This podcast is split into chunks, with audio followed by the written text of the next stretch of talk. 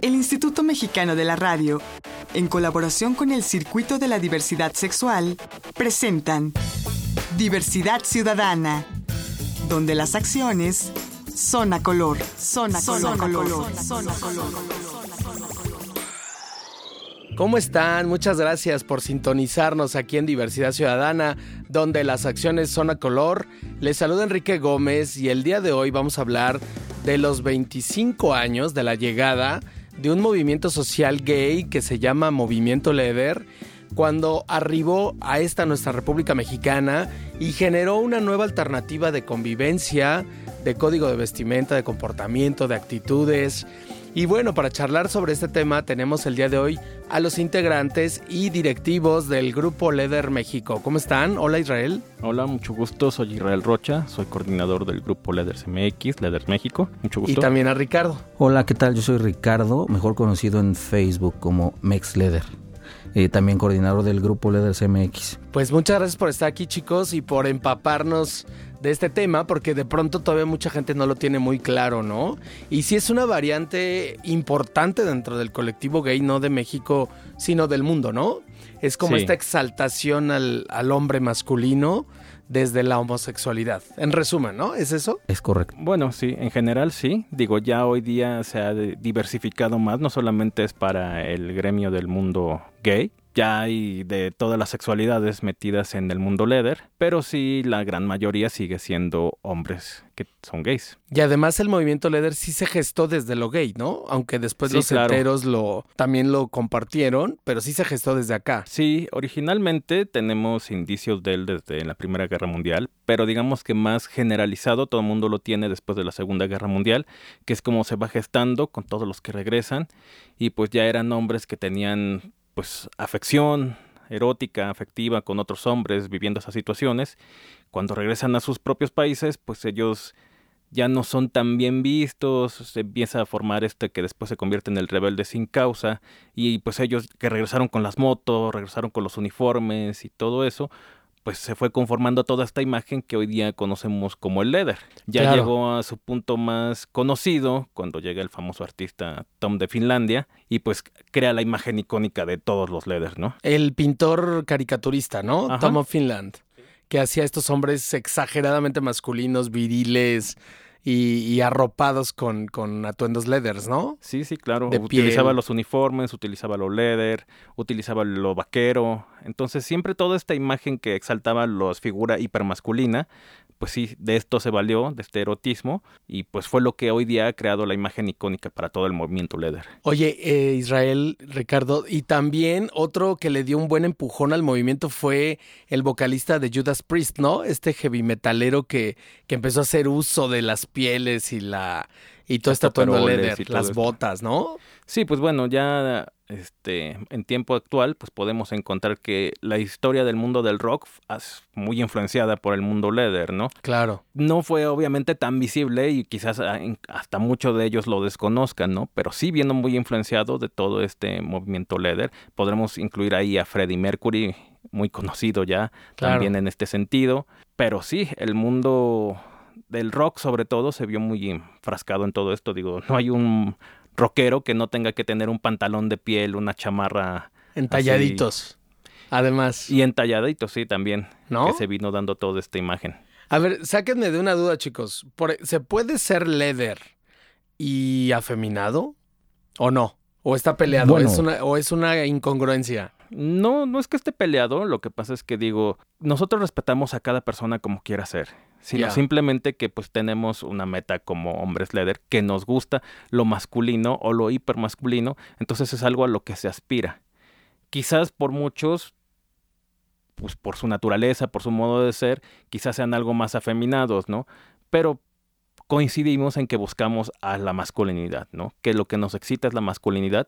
Entonces sí puede haber leathers que tengan un poco más de feminidad de lo que muchos quisieran, sobre todo los que se definen como la vieja escuela, Ok. que era muy cuadrado a esta parte de que tiene sí, que ser eran hipermasculino. mucho más ortodoxos y más Sí, estrictos con el tema, ¿no? Una parte mucho más estricta. Pero a ver, entonces digamos que entonces estamos hablando de dos cosas distintas. Una cosa es la identidad leather y otra cosa sería la expresión leather, ¿no? Es decir, una cosa es que te sientas y te identifiques con todo lo viril, lo muy masculino, y otra cosa es que solamente agarres la ropa de, de este movimiento y te la pongas. Sí, sí, claro. Y no, y no tengas nada que ver con el, con el, la identidad, ¿no? Digo, hoy día podemos ver eso en muchos festivales, y Ricardo no me dejará mentir. Hay muchas fiestas de temática leather o temática Claro. que incluye esto. Y no son gente que para nada son leathers, o sea, Nada son más gente es la que expresión y se ya. ven muy bonitos y dicen con el arnés, pues he trabajado en el gimnasio, pues tengo que lucirlo y qué mejor decoración que un arnés o la ropa que los convierte en algo pues más erótico, ¿no? Esta Claro. imagen, en esta fantasía. Sí, para ellos es algo más fashion, digámoslo así. Sí, nada más una expresión. Exacto. Sí, sí, Sin lo ocupan. identificarse con eso. Es correcto, sí. Oye, Ricardo, a ver, explícanos. Se tardó un montón en llegar el movimiento Leder a México, ¿no? Si está cumpliendo apenas 25 años, quiere decir que llegó hacia principios de los 90. Y en Europa y en Norteamérica, desde la Segunda, Primera Guerra Mundial y Segunda Guerra Mundial, ya estaba ahí en el día a día. La ¿no? primera fueron como antecedentes, digamos, cosas más anecdóticas. Ya después de la Segunda Guerra, como lo dije, pues sí, to- toda la gente que regresó. Ok. Después se termina dando, sobre todo en Estados Unidos, la imagen del famoso rebelde sin causa, lo que todos conocemos, con los que se iban en moto, en piel y todo esto. Y muchos de ellos, pues, eran Gracias a Jimmy Dean. Eh, sí, Un poco también, ¿no? sí, más o menos. Ok. Más o menos. Bueno. Y pues fue evolucionando todo esto hasta la imagen que hoy día conocemos de los típicos bares que estaban en callejones, que podían haber este redadas. Entonces, pues tenían que apurarse mucho para su ligue y para conocerse, porque pues eran muy propensos, sobre todo los lugares más fuertes en ese sentido, que eran pues mucho más sexuales, directo a lo que iban, que un típico bar nada más para ir a tomar y a... Y a bailar y, Y a bailar. bailar. Ok. Eran los más Pero sí se tardó, ¿no? 45 tardó. años en llegar a México. Bueno, no, no es que a lo mejor no haya llegado, sino que pues se hizo visible hasta ese entonces. Ok. Porque debió de haber este leathers antes, solo que se hicieron visibles o, o de alguna manera se juntaron hasta hace 25 años, ¿no? Digamos que era intramuros antes, ¿no? Es- En alguna reunión, fiesta. De hecho, antes de la conformación como tal, por ejemplo, se comunicaban a través de códigos postales Ajá. o de anuncios en las revistas impresas. Gays del- de la época. Y tenían ciertos códigos para como reconocerse. O sea, habla- hablaban de las botas, hablaban del cuero, hablaban de... Utilizaban mucho el término SM, que es el término que antes se ocupaba para sadomasoquismo, Ajá. o ocupaban ciertas palabras que denotaran algo. Ahí es como se iban Mm. conformando. Aquí en México el movimiento empieza, ya se estaba gestando la idea de conformar un grupo, pero en la marcha del orgullo del 93, todavía era la marcha lésbico-gay, hubo un incidente que fue muy importante, que detonó el de que pues ya todos se juntaran y dijeran, ¿saben qué? Ya necesitamos esto. ¿Qué fue esto que pasó? Bueno, que en la marcha del orgullo, unos chavos que iban vestidos en leather, lo sacaron este de la marcha a golpes, otro grupo Ajá. que iba en la marcha de ideología izquierdista, de ideología marxista, Ajá. y todavía se vanagloriaron de esto en el meeting de la marcha que todavía llegaba al hemiciclo, Ajá. no llegaba hasta la Plaza de la Constitución todavía. Ajá. Y ya después otra persona subió al escenario para replicarle y que cómo era posible que estaban exigiendo respeto y ni siquiera respetaban a otros miembros que venían de otra identidad, pero que pues como no son conocidos aquí en México, pues los identificaron como que venían de ultraderecha o de derecha o que eran infiltrados en la marcha en ese momento. Este incidente pues ya fue como hizo que estos miembros se juntaran y conformaran lo que fue el primer grupo Leder en México, que fue el Club Leder de México, En el 93. A ver, entonces, a los que sacaron de la marcha eran leathers. Y lo que no le gustó al común denominador de la marcha, digamos, al segmento tradicional de la marcha, es su vestimenta. O sea, se asustaron, digamos. Sí, porque la ideología, como los vieron vestidos con traje tipo militar, porque Ajá. nuestro traje ah, refleja un- ya. Entonces, ¿qué creían? ¿Que eran golpeadores o algo así? Pensaron que eran como neonazis que se habían metido a la marcha. ya, ya, ya. Y pues ellos con la ideología marxista que tenían, pues dijeron que eran de derecha, que eran de Ah. ultraderecha y que eran infiltrados. Golpeadores, eh, Ajá. reventadores y Ujú. esas cosas. Ok, y ese es el hecho que marcó la llegada del movimiento Leder a México. Es el más icónico, ciertamente. Como te digo, ya había escrito entre ellos, ya había comunicación entre ellos, pero no había todavía así como que el punto fijo. Y ese fue como que el detonante que dijo que sobre todo Carlos Ceballos, que fue uno de los fundadores, porque fueron varios, pero El el, más icónico, el famoso Chiqui Ajá. los juntara y decidieran así de, bueno, tenemos que hacer algo para cambiar esta imagen, ¿no? Y empezar a dar a conocer lo que era el leather en México. Y así nació. Pues así fue como nació el movimiento Leather en México, en busca de una hipermasculinización, en busca de gays muy viriles. Ya tenemos como el contexto y ahora yo les voy a pedir que regresando al corte me expliquen cómo hicieron para celebrar estos 25 años. Porque hicieron un Con montón de actividades, ¿no? Sí, sí, sí. sí, Ahorita nos lo platican. Sí, sí, claro. Listo, estamos platicando aquí con estos chicos fundadores, bueno, ahora integrantes y directivos del grupo Leather de México. Ellos son Ricardo e Israel. Yo soy Enrique Gómez y esto es Diversidad Ciudadana, aquí donde las acciones son a color. No me tardo nada, regresamos. Estás escuchando Diversidad Ciudadana. Regresamos.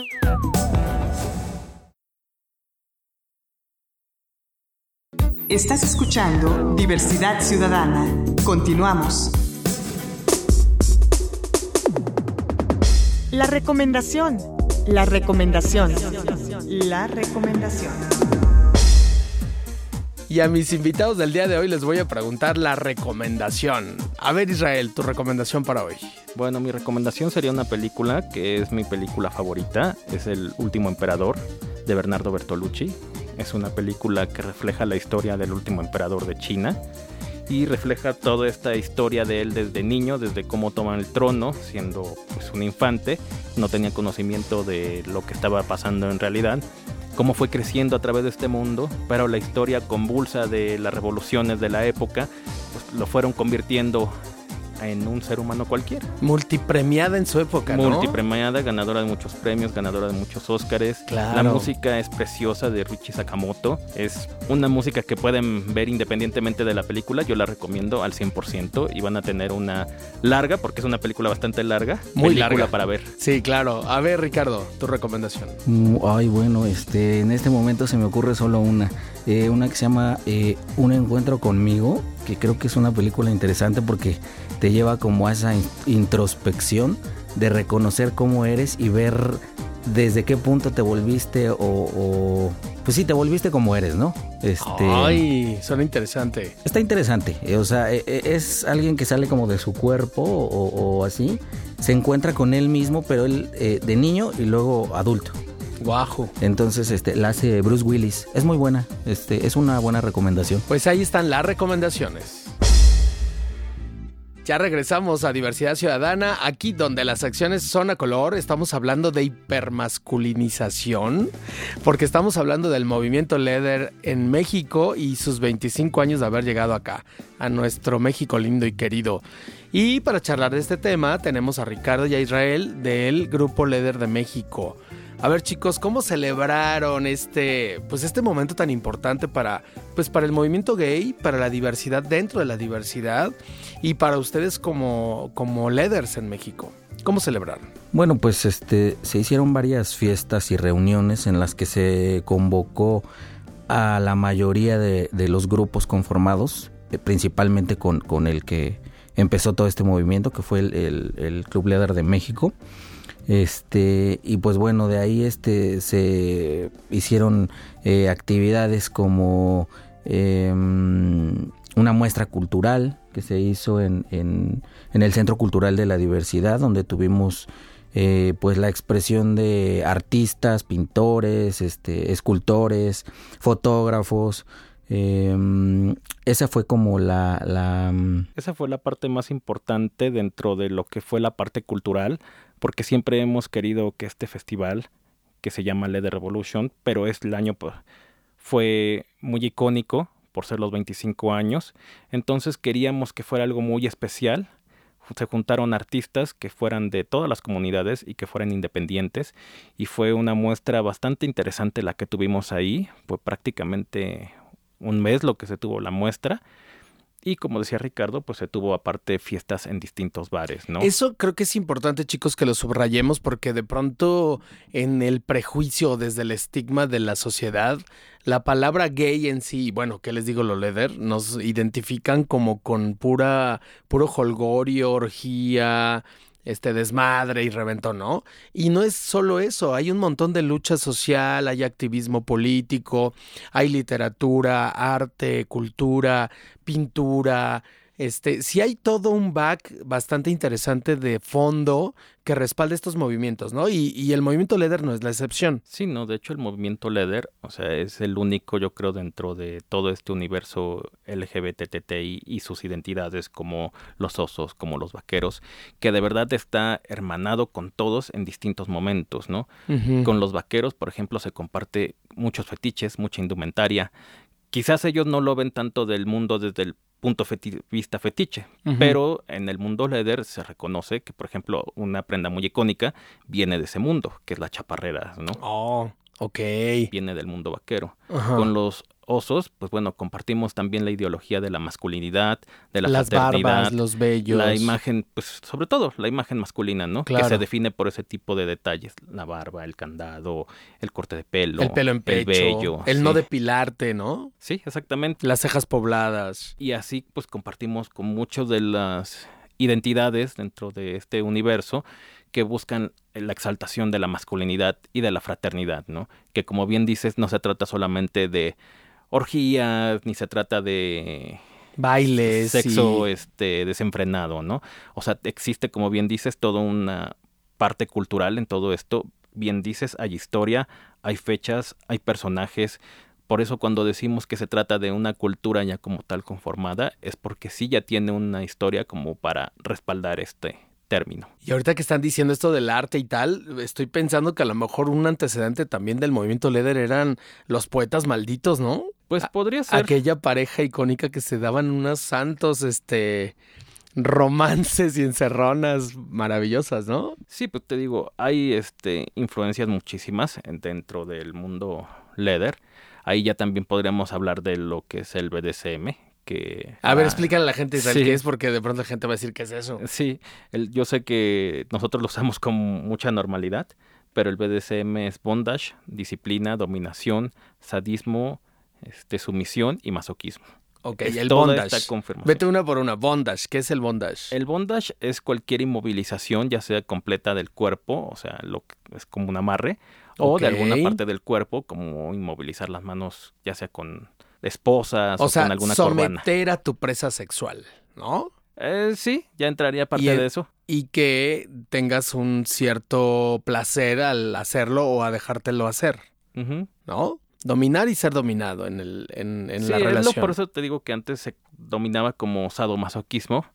Este sado por la parte sádica o dominante y masoquismo que era la parte sumisa claro que pues las palabras como tal implican ciertas cosas, ¿no? El sadismo y el masoquismo implican este el dolor, implican ciertas más cosas. Por eso se necesitaba ampliar a un vocablo, un vocablo que fuera más amplio.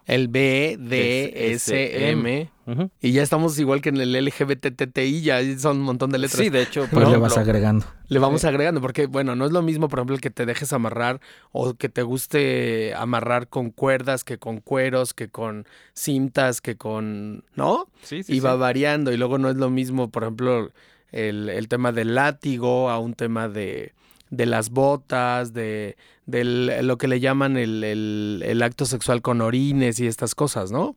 Que bueno, son un montón de filias que vienen relacionadas. Sí, claro. Sí, O sea, esto todo viene de distintos filias, distintos fetiches. A ver, Ricardo, ¿y qué más hicieron entonces? Talleres, este... Bueno, hubo talleres, fiestas, este, dentro de cada fiesta se incluía un eh, show, performance, demostración o, o práctica eh, y bueno, eso se, se, sigue haciendo y se va a seguir haciendo.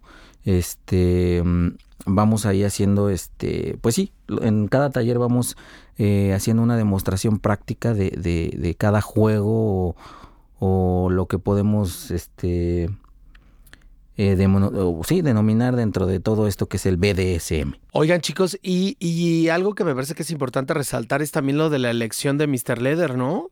Sí, sí. A ver, cuéntenos cómo estuvo, cómo lo eligieron, cuál es su función, a, dónde va a ir, qué, qué va a hacer. Pues mira, lo principal por lo que se eligió es porque a nivel mundial ya existe esta tradición de crear los misters, que son representantes de las distintas comunidades, ya sea de alguna agrupación como tal, puede ser de alguna ciudad y de otros puede ser nacional, ¿no? De un país completo. Exactamente. Ya. La idea de con nosotros era precisamente eso, empezar a crear lazos de México con los demás leaders de todo el mundo y a llevarla a alguien que fuera el representante de México oficial al concurso más importante que hay dentro del mundo leather, que es el International Mr. Leather, allá en Chicago.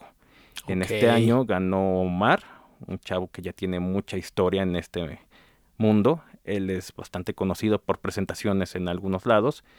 Y pues fue una elección que fue pues muy padre, fue muy limpia, fue muy este completa, porque tuvimos gente nacional que son gente respetada porque conoce bastante del tema y tuvimos por primera vez un juez internacional.